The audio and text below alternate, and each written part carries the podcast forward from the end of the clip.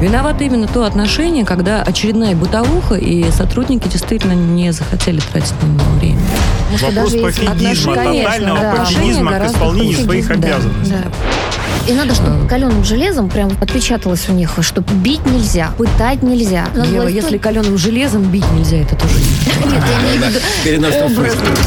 Правозащитники защищают совершенно разных, Разных людей, людей. да. Это Но важно. говорят про это в СМИ, когда кто-то Да, узнавает. Все. Программа «Правозащитники» с Екатериной Рейферт, Евой Меркачевой и Александром Хуруджи. Это программа «Правозащитники». Меня зовут Алексей Тимофеев. Э, В студии Екатерина Рейферт, э, правозащитник. Э, Катя, здравствуйте. Здравствуйте, Алексей. Да, мы сегодня с вами вдвоем. В усеченном составе. В усеченном составе Ева с Александром сегодня, к сожалению, к нам не смогли присоединиться, но а, вопрос в том, что у нас сегодня все темы такие специальные, очень по детям, тяжелые. У нас а, бывают а, такие а, хорошие эфиры, где мы можем и поспорить, а сегодня даже, мне кажется, спорить не о чем. И коллеги бы согласились со мной по всем а, трем. А, очень печально, когда вот повестка недели правозащитная убирается а, в детей. Предлагаю Давайте, да, начать. все, э, первая тема. Детям, рожденным э, в российских э, следственных изоляторах, могут увеличить срок пребывания с матерью с максимально возможных трех лет до особого распоряжения начальника изолятора. Ну, не только, не только. Э, В Министерстве юстиции предложили не разлучать э, детей с матерями, находящимися под следствием в СИЗО. Сейчас по достижении трех лет, э, трехлетнего возраста малышей отбирают, отправляют в детские дома. Правозащитники, наши коллеги, считают такую инициативу своевременной, но опасаются, что условия в изоляторе скаж- скажутся на психике детей.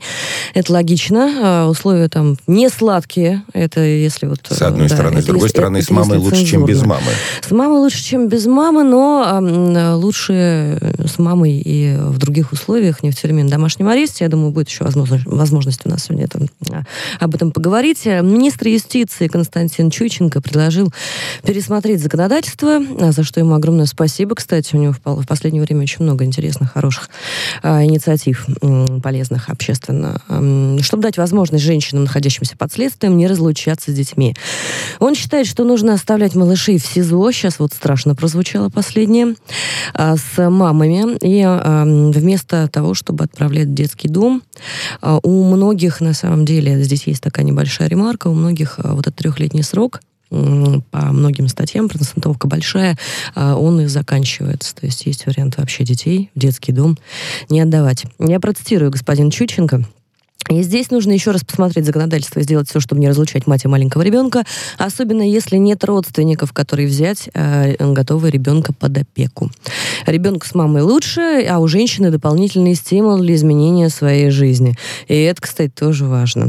Э, сказал, значит, это все господин Чученко на зас- заседании коллегии Минюста на минувшей неделе, обсуждая гуманизацию условий в местах лишения свободы. И напомнил, что сейчас в колониях в то время, э, что ребенок находится с матерью, а, можно продлить вплоть до окончания срока ее наказания. А вот в СИЗО такого механизма, к сожалению, нет. Да, то есть И в тюрь- совершенно, да, на зоне есть, да, в истории. тюрьме, Да. а в тюрьме нет. Да, абсолютно верно. А, В пресс-службе Минюста напомнили, что в 2020 году а, принят федеральный закон о внесении изменений в Уголовный кодекс Российской Федерации, который направлен на гумани- гуманизацию уголовного законодательства в отношении осужденных за нетяжкие преступления беременных женщин и матерей, имеющих а, малолетних детей до трех лет возраста. Внесены изменения в статьи 79 условно-досрочное освобождение от отбывания наказания, 80-ю замена неотбытой части наказания более мягким видом наказания, и 93-ю это УДО а, от отбывания наказания УК РФ в принципе. Эти изменения предусматривают для а, беременных женщин и женщин, имеющих детей в возрасте до трех лет, находящихся в доме ребенка при исправительном учреждении, возможность применения УДО, а, замены неотбытой части наказания и и, в общем-то, и все. Ольга Дружинина а, рассказывала об этом. А, это, собственно, вот а, в, значительной степени а, ее заслуга. Она а, инициативами этим занималась. Да, коль скоро мы представили Да. ее, тогда присоединим к разговору. Ольга Дружинина, член общественно-наблюдательной комиссии, член общественного совета при уполномоченном при президенте по правам ребенка. Ольга, здравствуйте. Здравствуйте, Ольга. Добрый день. А, насколько велика, насколько велик масштаб проблемы? Много ли сейчас в тюрьмах э, женщин с детьми до трех лет? Сложный вопрос. Женщин в тюрьмах с детьми до трех лет немного. Но велик ли масштаб проблемы? То есть жизнь одного ребенка это много или это мало? Мы не можем говорить о том, что это системная проблема. Да? У нас сейчас на всю Москву 12 женщин с детьми не достигшими трехлетнего возраста. Это мало из общей статистики людей, содержащихся в местах принудительного содержания, разумеется, это мало. Но это 12 отдельных жизней. А, скажите, пожалуйста, Ольга, с этой точки зрения, а вот конечно, ис- Не, не, история, безусловно. история девочки, которая родилась э, в сезон номер 6, который, в общем-то, и положил начало, а, насколько я понимаю, масштабному обсуждению вот этой проблемы. Можете напомнить, э, рассказать ее? Это история Миланы Мушинской. Да. А, Мама Ири- Ирина, мама Миланы, попала к нам в следственный изолятор номер 6, еще будучи беременной.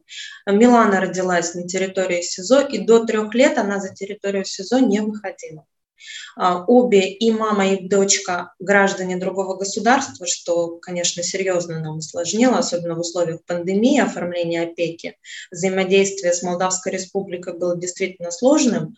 С помощью аппарата уполномоченного по правам ребенка при президенте Анны Юрьевны Кузнецовой это, этот вопрос удалось решить. Буквально-таки решили мы его в последний день, потому что у нас как раз срок пребывания ограничивает 103 федеральный закон. Все, сегодня ребенку исполняется три года, завтра изолятор обязан его отдать родственникам ли, в детский дом ли, но обязан, больше ребенок не может содержаться. И, конечно, для нас это было очень сложно. Это все действительно делалось в последний момент, хотя целый год был затрачен, даже больше оформляли, оформляли документы. Так, а сейчас у нас девочка э, с тетей, Мгм. Находится она под временной опекой. В течение полугода будет оформлена постоянная опека. Здесь есть тоже ряд определенных сложностей. То есть опека требует, например, чтобы были предо- был предоставлен отказ от всех э, родственников. Это могут быть братья, сестры, бабушки, дедушки, с которыми мама даже не поддерживает связь. В данном случае есть действительно нужен отказ от человека, с которым она в принципе не общается. Но он нужен, потому что гражданин другого государства.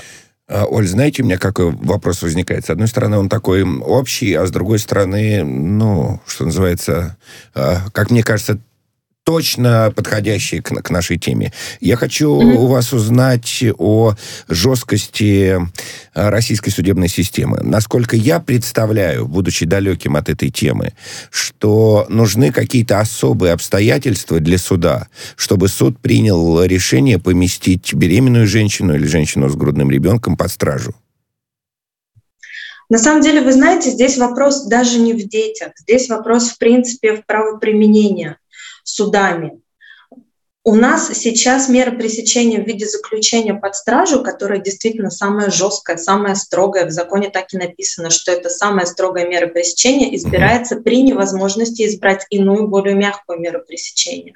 Судами почему-то это игнорируется. Здесь мы можем говорить и о матерях с детьми, здесь мы можем говорить о предпринимателях. Да? 108-109 ПК у нас четко регламентирует закрытый перечень обстоятельств, при которых мы предпринимателей сажаем под стражу. Сажают, да, повсеместно сажают. Принята поправка о нетяжких преступлениях. Здесь мы не можем говорить только о тяжести. 159-е мошенничество – это тяжкое преступление, но оно не насильственное. Женщины, тем более те женщины, они Абсолютно а, верно. Абсолютно они верно. Более того, я сейчас дополню Ольгу. общества. В основном, в основном, 159-я, помимо того, что это ненасильственная, это очень популярная статья у наших правоохранителей. И, э, к моему великому сожалению, здесь ни беременность, ни малолетние дети почему-то, опять же, почему-то не, не- вообще не ясно, они играют роли при вынесении приго- приговора. Это вот такое у нас правоприменение. Не- Оль, скажите, пожалуйста... Потому а- что тяжкая, да, статья Да, тяжкая, тяжкая статья, но те считается. матери, которые идут по 159 это обычно не те мамы, которые беременеют, чтобы им условия смягчили в СИЗО. Просто, Как знаете, правило, это совершенно нормальные женщины. да. Э, ну, для дискуссии, для того, чтобы нам в большей степени разобраться, я попытаюсь э, в каком-то смысле, ну, не критиковать инициативу, да, а, а- а посмотреть на нее несколько под другим углом. Не получится ли так, что в связи с тем, что вот э, а, с теми проблемами, которые вы обозначили, да, женщины, там, э, э, предпринимательницы, бизнесмены, э, главные бухгалтера, не знаю, там, э, просто бухгалтера, садятся в тюрьму, ну, из-за строгости или там не, недостаточной э, степени разбирательства в суде, да, вот они садятся, э, и вы выступаете с инициативой для них, а под эту гребенку попадут и те, кто, собственно, совершает тяжкие преступления. Ну, 228. Позвольте вас Например, поправить. например, там наркотики, убийства, там, э, ну, не знаю, разбой и так далее. Мы выступаем с инициативой не для них, не для мам. Мы выступаем с инициативой для детей в первую очередь. Наша задача – это защита прав несовершеннолетних детей. И здесь нас не волнует, за что сидят их мамы. Ольга, Ребенок Ольга, не два, два виноват, даже вопроса если вот это еще насильственное преступление. Два вопроса, вот прям в пику э, мнению Алексея. Вот Скажите, это не пожалуйста, мнение, это по- попытка это разобраться. попытка да. разобраться, но, как я уже сказала, сегодня, мне кажется, и Александр, и Ева со мной бы согласились, здесь абсолютно не о чем спорить. Мама и дитя, конечно же, ну, куда разлучать, тем более Да, безусловно. Слушайте, я что, А. против, что ли? Я, я, я просто э, пытаюсь разобраться и понять. Действительно, ребенок должен быть с мамой. Вопрос, в каких условиях а, по-прежнему остается. Вот у нас 159-я тяжкая статья, про которую великолепно знают все коммерсанты, за которую можно, ну, это мое личное мнение, да, дисклеймером обложусь, посадить фактически любого коммерсанта и любого бухгалтера э, на на наших просторах великой и могучей. Э, Оль, я не знаю, можете вы со мной, конечно, не согласиться, но есть у меня такое ощущение. У меня вопрос следующий. А, Вопрос по самой инициативе. Продление вот этого вот срока пребывания с матерью а, оставляется на усмотрение начальника СИЗО. Это Мгм. вообще будет работать как-то? У нас начальники СИЗО, человеческий фактор, они же все очень Ну да, разные. это очень функция скорее, специальные. да. Это да, но это функция, правильно ли это? Может быть, э, как-то вот, вот, вот это поправить чуть-чуть? Вот смотрите, здесь на самом деле вы хотели дискуссию, да, вот основание для дискуссии. А, Вопрос основной в чем? До скольки лет стоит держать, когда раньше, лучше раньше уйти из тюрьмы ребенку или лучше дольше пробыть с матерью? И это даже больше не для нас с вами дискуссия. Я считаю, что здесь мы должны профессионалов подключать, педагогов, детских психологов. Они должны уже, анализируя какие-то статистические показатели, есть научные разработки, есть какие-то а, исследования по данной тематике. Их мало, но они все равно есть, и люди, имеющие специальное профильное образование, им проще об этом судить. Потому что, да, мы эм, Константину Анатольевичу Чущенко очень благодарны за то, что эм, внимание к этой инициативе сейчас большое, да, но э, содержать дольше детей в СИЗО, то есть мы, например, как правозащитники выступаем против. До трех лет, особенно до года, да, жизнь ребенка – это мама, только мама, больше ничего. Те условия, которые, кстати, на данный момент очень хорошие по сравнению со всеми условиями, действительно уже до- достигнута эта цель нормальные условия для ребенка. До года он вообще не понимает, что там, до трех лет в качестве бытовых условий тоже нормальный вариант. Но то, что он у нас в три года спрашивает, у кого ему брать разрешение на прогулку, то, что мы играем в чаепитие, и а, мишки и куклы выходят и должны руки за спину, Кошмар, да. И закономерный вопрос. когда А, уже Ольга, социализация идет, должно быть общество, Ну, конечно. должны А быть скажите, дети. пожалуйста, вот у этой инициативы вообще, вот может быть, даже в перспективе ближайшей, а, вероятно, развитие, что действительно матери а, маленьких детей и беременные женщины по ненасильственным статьям и по там и даже по 159 ну пусть хорошо пусть пусть по нетяжким все-таки отбывали а, наказание дома на домашнем аресте да хотя бы в колониях-поселениях а, или в каких-то альтернативных местах, а, нежели чем а, за решеткой. В этом должен разбираться суд. Законодательство у нас предполагает избыточный перечень и мер пресечения, и видов наказания. То есть уже исходя из материалов уголовного дела, в это нам не совсем корректно вмешиваться. Все-таки мы не знаем степени вины матери. Мы не понимаем, что она совершила, насколько она виновата, какое наказание должна нести. Это прерогатива судебной власти. Наша задача создать условия для ребенка. Вот э, про начальника вы спросили, да, не ответила. Кроме начальника учреждения, эту ситуацию лучше никто не знает.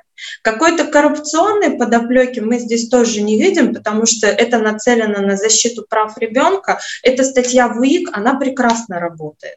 То есть срок совместного пребывания может быть продлен на усмотрение начальника учреждения. Все, точка. Соответственно, если началь... это ручное управление, начальник видит, что э, осталось недолго матери отбывать, нет смысла ребенка отправлять в детдом, он разрешает на полгода продлить. Мы предлагаем также этот срок сделать небольшим, чтобы в случае вот такой правовой коллизии, как у Миланы Мушинской, был, вот, была вот эта фора временная, можно было успеть сделать все. Опять же, э, мы обсуждали как раз вот недавно с Анной Юрьевной Кузнецовой, наша задача не просто продлевать сроки, так действительно можно и до 18-летия продлить. Наша задача – качественный подход к этому вопросу э, сделать лучше, чтобы опека отслеживала этих детей. Каким-то образом здесь даже нет необходимости менять закон, здесь какие-то регламентирующие вот, да. акты необходимо поменять. Ответили на незаданный мной вопрос. Это действительно должно повлечь за собой э, массу всего, в том числе и большую заинтересованность, степень ответственности работников опеки. Э, э, да. Это, конечно, да. Это, конечно, да. А, У нас был случай, когда мы посещали обычное посещение стандартное, камеры с детьми. Там девушка, у нее девятимесячный ребенок.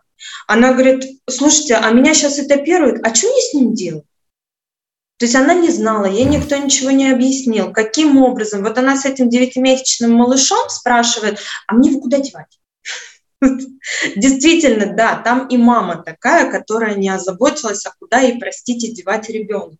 Но такие мамы у нас тоже есть. Мы же не говорим только о Берине Мушинской, которая действительно все три года э, посвятила себя да. ребенку, она действительно, да, встала там на путь исправления. Мы говорим обо всех матерях. Ну, то есть, давайте подытожим так э, коротко. Э, должно быть некое коллективное решение со стороны э, руководства изолятора, со стороны мамы, которая действительно должна, в конце концов, определиться, да, ребенок ей нужен или нет. Ведь тот случай, о котором вы сказали, я думаю, что он не единичный. В каком-то смысле у нас есть какое-то количество мам, которым дети эти не нужны. И им проще, их проще действительно а, организовать и пристроить в хороший э, детский дом, где они э, получат гораздо больше, чем могли бы получить с мамой, с мамой в тюрьме. Вы знаете, это все равно, конечно, женская природа берет свое. Таких случаев, когда дети не нужны, их, ну, я не встречала, по крайней мере. Ох, Она правовая грамотность человека настолько низкая, что она просто не поняла. Она могут думала, не знать, скажут. могут не понять, но это не, не, не сознательное решение. Она его родила, а дальше вот гражданин-начальник подскажет, еще кто-то, а следователь мне должен был сказать. Нет, следователь тебе ничего не должен сказать. Ну, ну не понимает она этого.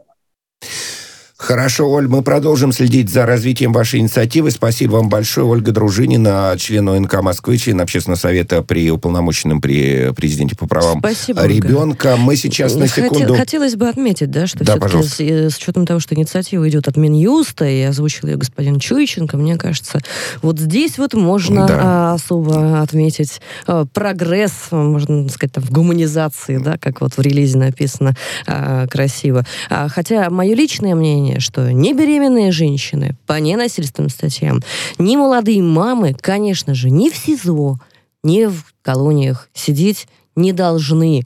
Вот и все. Мы на секунду прервемся и потом к другой, э, не менее животрепещущей теме. В эфире радио «Спутник».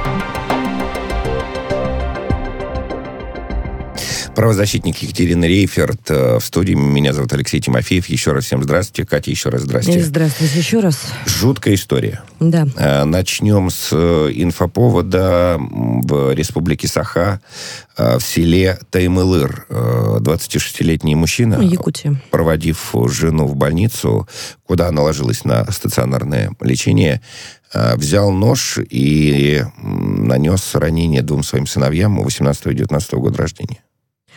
Да, после того, как мальчики перестали подавать признаки жизни, он попытался покончить жизнь самоубийством. А только спустя несколько часов детей, живых еще, госпитализировали, однако спасти их не удалось. Уже они умерли на операционном столе.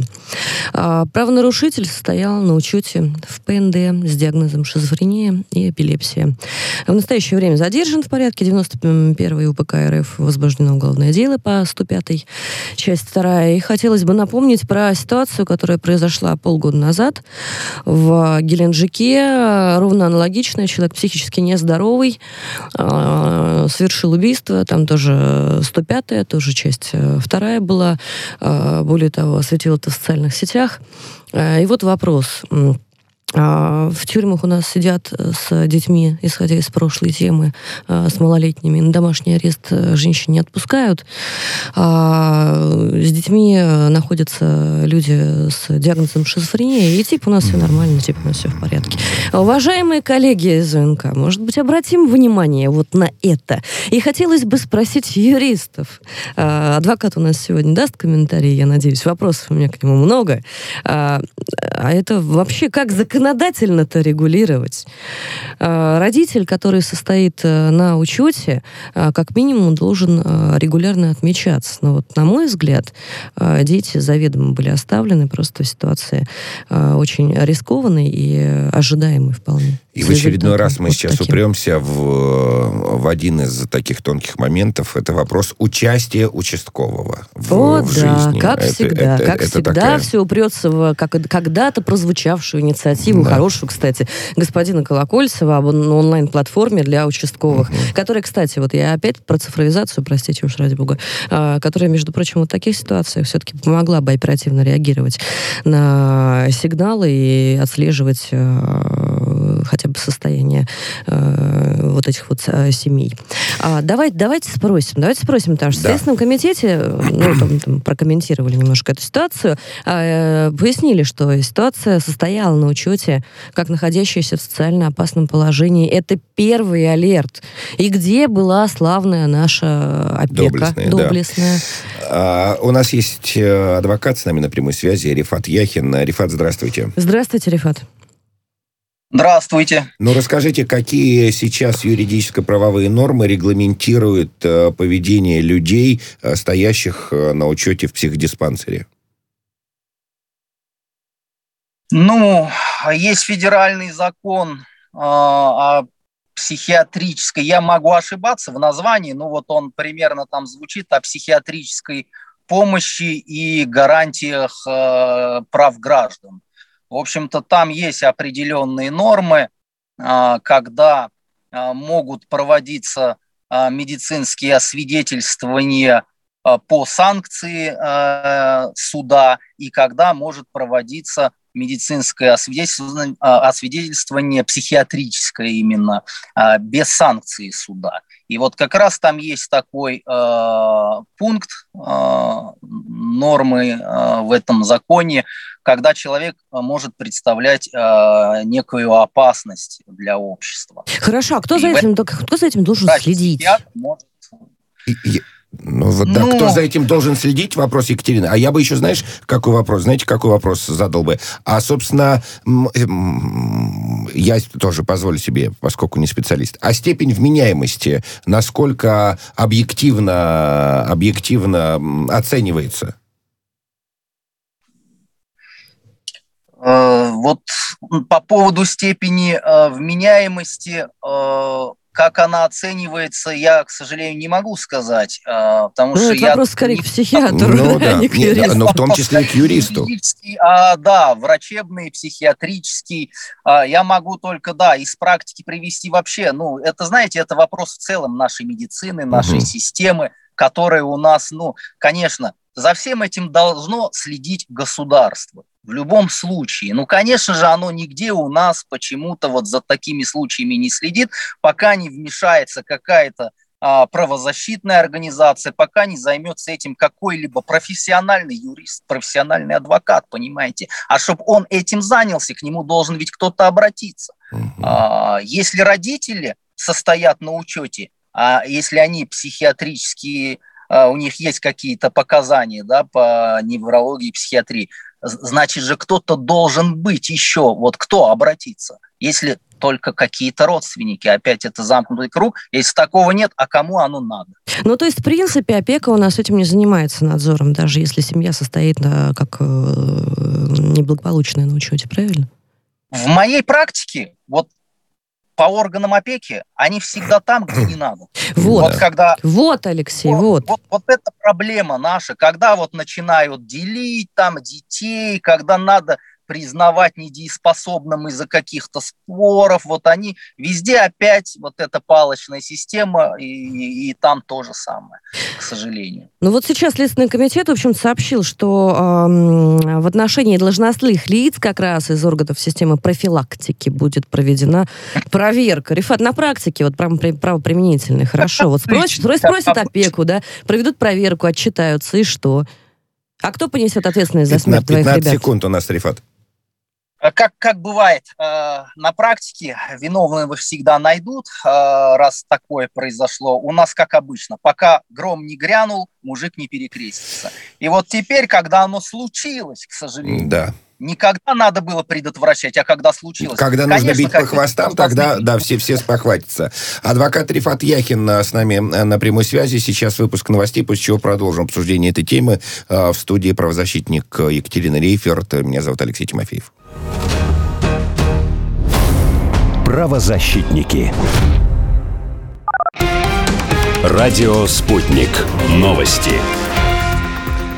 Здравствуйте. В студии Михаил Васильев. Российский посол в Праге вызван в МИД Чехии в связи с взаимной высылкой дипломатов. Александр Змеевский не стал отвечать на вопросы журналистов и сразу вошел в здание министерства, передает корреспондент РИА Новости. На прошлой неделе э, чешский премьер сообщил, что спецслужбы России подозреваются в причастности к взрыву на складе боеприпасов в Врбетице в 2014 году. В Кремле назвали эти обвинения возмутительными и голословными. Чехия объявила персонами нон-грата 18 сотрудников российского посольства. В ответ Москва выслала 20 чешских дипломатов. Владимир Зеленский подписал закон о призыве на военную службу в особый период. Теперь в случае обострения ситуации в Донбассе армию за сутки можно будет укомплектовать резервистами без объявления мобилизации, пояснили в пресс-службе президента Украины. По сути, в стране появится новый вид военной службы, а решение о проведении такого призыва будет принимать верховный главнокомандующий, добавили на Банковой улице. Огромным моральным испытанием назвал Антонио Гутерриш нынешнюю кампанию по вакцинации. По его словам, наиболее бедные страны мира до сих пор не получили ни одного препарата от коронавируса. Если эта тенденция сохранится, иммунизация в развивающихся государствах может занять годы, замедлив еще больше мировое восстановление, предупредил генсек ООН. Португальский политик призвал увеличить вклад в программы Всемирной организации здравоохранения «КОВАКС». Греция в мае начнет возвращаться к нормальной жизни. Первый этап по снятию ограничений запланирован сразу после Пасхи. Откроются рестораны. Однако первоначально работать будут только веранды на открытом воздухе, сообщил греческий премьер Кириакас Мицатакис. По его словам, с 10 мая возможен переход начальных и средних школ на очное обучение. К середине месяца откроется туризм для всех граждан, также разрешат поездки между регионами. В российской космической группировке 162 спутника. Большая часть из них гражданского назначения, рассказали в Роскосмосе. По состоянию на конец прошлого года у Соединенных Штатов было на орбите почти 1900 спутников, а у Китая свыше 400. Россиянин Сергей Карасев вошел в число арбитров, которые будут работать на Евро-2020. Вместе с «Москвичом» э, будут работать лайнсманы Игорь Демешко и Максим Гаврилин, сообщается на официальном э, сайте УЕФА. Матчи чемпионата Европы должны пройти с 11 июня по 11 июля.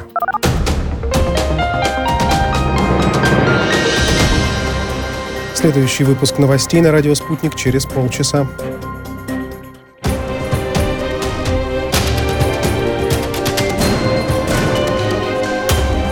Радио «Спутник».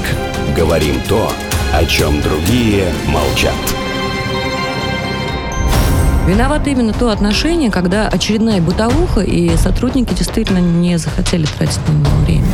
Вопрос пофигизма, тотального да, пофигизма к исполнению своих да, обязанностей. Да. И надо, чтобы каленым железом прям отпечаталось у них, что бить нельзя, пытать нельзя. Ева, если каленым железом бить нельзя, это тоже Нет, я имею в виду образ правозащитники защищают совершенно разных, разных людей, людей, да. Это Но важно. говорят про это в СМИ, когда кто-то да. узнавает. Все. Программа «Правозащитники» с Екатериной Рейферт, Евой Меркачевой и Александром Хуруджи. Это программа «Правозащитники». Сегодня мы в усеченном э, составе, но не значит, что в, в неполном. Екатерина Рейферт, э, правозащитник, сегодня отдувается за всех. Э, Катя, еще раз здрасте. Ой, отдуваться за всех мне не привыкать. Еще раз здрасте. Ну что, вернемся. У нас сегодня тема тяжелая, на тяжелая. самом деле. Я повторюсь, мне кажется, мои коллеги Ева и Александр со мной бы здесь согласились, потому что дискуссии, ну, ни в одной из этих тем просто не получается. А, мы уже поговорили о том, что беременные женщины, молодые мамы по ненасильственным статьям э, почему-то вот сидят в СИЗО, и акт гуманизации у нас рассматривается как э, разрешение им э, пребывать с детьми, э, что уже большой прорыв, между прочим, со стороны Минюст, кстати, это действительно такой вот плюсик. Ну, по крайней мере, в моем восприятии большой. И победа э, инициативы ВНК. Это да. приятно. А вот по второй, по второй истории вопросов гораздо больше. Э, я бы хотела напомнить, что в селе Таймыр Балунского района 26-летний мужчина, проводив жену в больницу, э, убил э, своих э, детей. В общем-то, мужчина состоял на учете в ПНД с очень понятным диагнозом шизофрения, эпилепсия. Но Мать убитых мальчиков э, предупреждала об угрозах со стороны отца. У него было намерение это до э, вот этого вот поступка. Он не был спонтанным вообще. Э, следствием установлено, что да, может быть вина вот органов это тоже опеки. Странная, странная история. Если мать предупреждала, как она могла оставить э, с папой У нее была экстренная детей? операция. Не, вот, есть тут соседи, вари... родственники. Тут, тут вариантов, да. вариантов мало. А вот соседи-родственники, это как раз то, о чем нам говорил адвокат Яхин э, до перерыва нашего на новости, а, соседи и родственники не а, являются прямым сигналом. У нас есть замкнутый круг. Нет, да, но прямым сигналом нет, но имеется в виду, что... В первую очередь родители. Э, слушайте, если мама понимает степень опасности и оставляет детей э, с папой, у которого такой диагноз, у меня возникают в том числе вопросы и к маме. А к маме, а как такое? Понятно, экстренно, понятно, госпитализируют, но неужели нельзя ну, какой-то найти э, детям более ну, подожди, удачное подожди, место, Леша, чем семья находиться находит, семья папой, находится на учете, как неблагополучно. Да, По логике понимаю. вещей с да. родителем, да. который состоит на учете ну, там, в ПНД с диагнозом шизофрения, детей в принципе оставлять нельзя. Ну, согласись со мной, здесь логики-то мало, да? Тем более, если поступали сигналы о том, что он, значит, им угрожает. А, мы решили подойти к рассмотрению этой темы еще с такой медицинской точки зрения. Психиатр, академик Российской Академии медико-технических наук Александр Теслер с нами на прямой связи. Александр Оскарович, здравствуйте. Здравствуйте, Александр Добрый... Оскарович. Расскажите, Добрый пожалуйста. вечер. Да, здравствуйте. Я бы сделала небольшую подводочку, вот, э, и вопросов у меня на самом деле много. Дело в том, что вот э, у правозащитников, которые по детям работают, я так немножко, ну, тоже дисклеймер такой проложу, у нас праздников нет, потому что во все праздники мы просто сидим в WhatsApp, на телефонах, отвечаем на миллион звонков. У нас, когда алкоголь э, в голову ударяет uh-huh. некоторым людям, особенно после корона-кризиса, и акцентуации у них усиливаются, у нас статистика растет по насилию. И вот, вот вопрос к вам. Скажите, пожалуйста, у нас вот после э, короны, э, это только у нас ощущение у правозащитников такое, что э, у многих э, психически нездоровых, в общем-то, обострение происходит происходят, э, особенно вот в адрес э, самых незащищенных, э, в адрес женщин, детей, или действительно так? Ну, во-первых, в связи с тем, что весна – это обострение у всех, в связи с тем, что год народ был очень ограничен в медицинской помощи, неважно, психически больные, онкологические пациенты, гипертоники, то, конечно, произошло обострение заболеваний практически у всех категорий хронических больных. Вопрос в том, что изоляция, тем более изоляция в достаточно а, сложных бытовых условиях в нашей стране, конечно, повысила число и суицидов, и э, количество домашнего насилия. Так что, ну, куда уж деться. Скажите, пожалуйста, а вот, может быть, вы в курсе, внедрялись какие-то специальные регламенты, особенно по кризисному срезу а, вот таких вот пассажиров, которые действительно официально на, э, в ПНД состоят? Я уж не говорю о тех, кто вы, не состоит знаете, на учетах. Ну, вы знаете, дело в том, что пассажиры, это мы говорим о душевнобольных, э, которые... Ну вот в данном случае мы говорим о человеке, который по 105 часть вторая, в общем-то, да, после убийства собственных детей, а, видимо, давайте, будет Давайте начнем с того, что нам нужно заниматься правозащитой не только родственников, не только соседей, не только детей, но и, скажем, прямо душевно больных существует. Вот здесь желающих хватает без меня, мне кажется. Нет, нет, нет. Существует закон о психиатрической помощи и гарантиях прав граждан при ее оказании. Так. Вот. Так что в 92 году, он вступил в силу с 1 января 93 года, там все четко в законе прописано. Вопрос в другом, что ли, пациенты, которые состоят на учете, должны наблюдаться Э, тем более пациенты, у которых были проблемы э, со социальным поведением, а раньше их вносили в категорию социально опасных больных, то есть пациенты, которые совершали правонарушения, и они были под достаточно серьезным э, контролем со стороны психоневрологических диспансеров, то есть амбулаторной службы. Но в этой ситуации, которую вы описываете, тут несколько под иным углом нужно посмотреть. Сейчас мы посмотрим Если... по другим углом. Вы, я просто обратил внимание, что вы говорили о ситуации пристального внимания со стороны сотрудников ПНД в прошедшем времени. Да. А, это... ну, сейчас, сейчас, к сожалению, к сожалению, в силу разных причин ослаблена служба диспансерного наблюдения, диспансерной помощи душевно больным. После всех этих реорганизаций, к сожалению, и служба психиатрическая тоже, в общем-то, понесла определенный урон. Вопрос в другом, что если любой человек, неважно, душевно больной или в принципе, формально душевно здоровый угрожает убийством, это э, уголовная статья, это криминал. И в первую очередь должны ставиться э, в известность не опекунские органы, а органы внутренних дел, то есть полиция. А полиция уже, разобравшись в ситуации и узнав, что этот человек состоит на учете с тяжким диагнозом, должна вызывать на себя психиатров, и эта проблема должна перейти в разряд решаемых задач. Угу. И опекунские органы это решают. Хотя, если опекунские органы получили сигнал, от матери э, этих детей, то они должны были среагировать. А среагировать очень просто обратиться в полицию, с которой, с которой у них точно есть связь и, э, в общем-то, описать ситуацию. То, что мама легла на операцию и толком никого не предупредила, это тоже такой, ну, скажем прямо, сигнал который говорит о том, что мама-то может... Ну, а маме тоже, конечно, безусловно, я об этом уже говорил. Док, бы хотелось. Док, да. вот скажите, пожалуйста, э, просто знаете, когда мы, вот несколько примеров за полгода, вот два примера мы привели, их может быть гораздо больше, где, гораздо где, больше, где, где, где погибли да. дети. Да. Э, и, каждый, и в каждом из них, значит, э, вот убийца, по, по сути, стоял на учете в ПНД. Я вообще, честно говоря, там, поскольку, опять же, не специалист, специалист, мне там сложно понимать, как да, часто да. должен вестись контроль. А, а это, а это все, а есть, есть приказы э, Министерства здравоохранения, и там все досконально описано как часто. Весь вопрос, э, соблюдаются ли эти приказы и соблюдается ли этот контроль. Но если душевно больной обостряется, неважно с каким диагнозом, вы называли эпилепсию, шизофрению, да. люди нормально живут, работают, плодотворно работают. Просто если у них наступает какое-то обострение – они нуждаются в врачебной помощи. Док, вы как э, специалист можете нам ответить, могут ли медицинские службы, в том числе сотрудники ПНД, разделить э, вот на э, потенциально опасных, социально опасных и на безопасных душевно больных людей?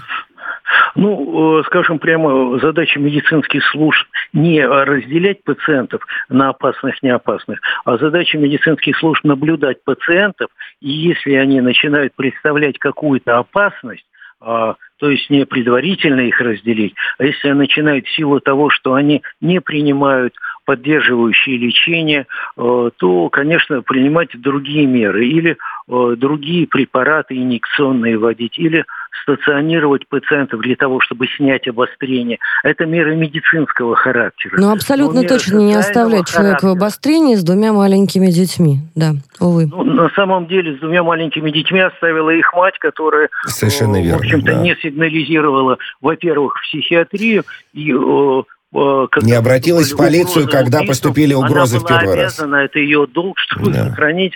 Да. Это ее обязанность была предупредить полицию, тем более перед тем, как лечь в больницу. К сожалению, Нужно мать было... обратилась в опеку, и сейчас возбуждено да уголовное дело по признаку опека, преступления 293 УК РФ халатность, но э, двоих детей уже не вернуть. Ох, э, Александр Оскарович, спасибо большое за комментарий, за разъяснение. Психиатр, академик Российской Академии медико-технических наук Александр Теслер э, был с нами э, на прямой связи. У нас остается буквально 40 секунд в продолжении темы безопасности наших с вами детей.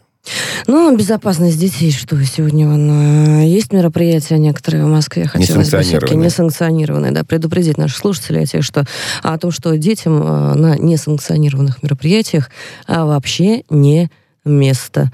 А вот, да, да, и нужно побеспокоиться. Это в том числе, конечно, родителям. Родителям, да. И не, не сейчас вдруг, значит, в, это, в, это самое, в этот самый день. А вообще с детьми неплохо бы говорить. Э, ну, так, узнавать, о чем они думают, чем они живут. Э, глядишь и что-то вразумишь да? Абсолютно Такое тоже верно. может случиться. До спасибо опеки, большое. после. Да, спасибо большое. Екатерина Рейферт, правозащитник, была в студии «Радио Спутник». Меня зовут Алексей Тимофеев. Никуда не переключайтесь. Правозащитники. Радио «Спутник». Новости. Здравствуйте. В студии Михаил Васильев. Российский посол в Праге вызван в МИД Чехии в связи с взаимной высылкой дипломатов. Александр Змеевский не стал отвечать на вопросы журналистов и сразу вошел в здание министерства, передает корреспондент РИА Новости. На прошлой неделе э, чешский премьер сообщил, что спецслужбы России подозреваются в причастности к взрыву на складе боеприпасов в Рбетице в 2014 году. Кремле назвали эти обвинения возмутительными и голословными. Чехия объявила персонами нон-грата 18 сотрудников российского посольства. В ответ Москва выслала 20 чешских дипломатов. Владимир Зеленский подписал закон о призыве на военную службу в особый период. Теперь в случае обострения ситуации в Донбассе армию за сутки можно будет укомплектовать резервистами без объявления мобилизации, пояснили в пресс-службе президента Украины. По сути, в стране появится новый вид военной службы, а решение о проведении такого призыва будет принимать верховный главнокомандующий, добавили на Банковой улице. Огромным моральным испытанием назвал Антонио Гутерриш нынешнюю кампанию по вакцинации. По его словам, наиболее бедные страны мира до сих пор не получили ни одного препарата от коронавируса. Если эта тенденция сохранится, иммунизация в развивающихся государствах может занять годы, замедлив еще больше мировое восстановление, предупредил генсек ООН. Португальский политик призвал увеличить вклад в программы Всемирной организации здравоохранения «КОВАКС».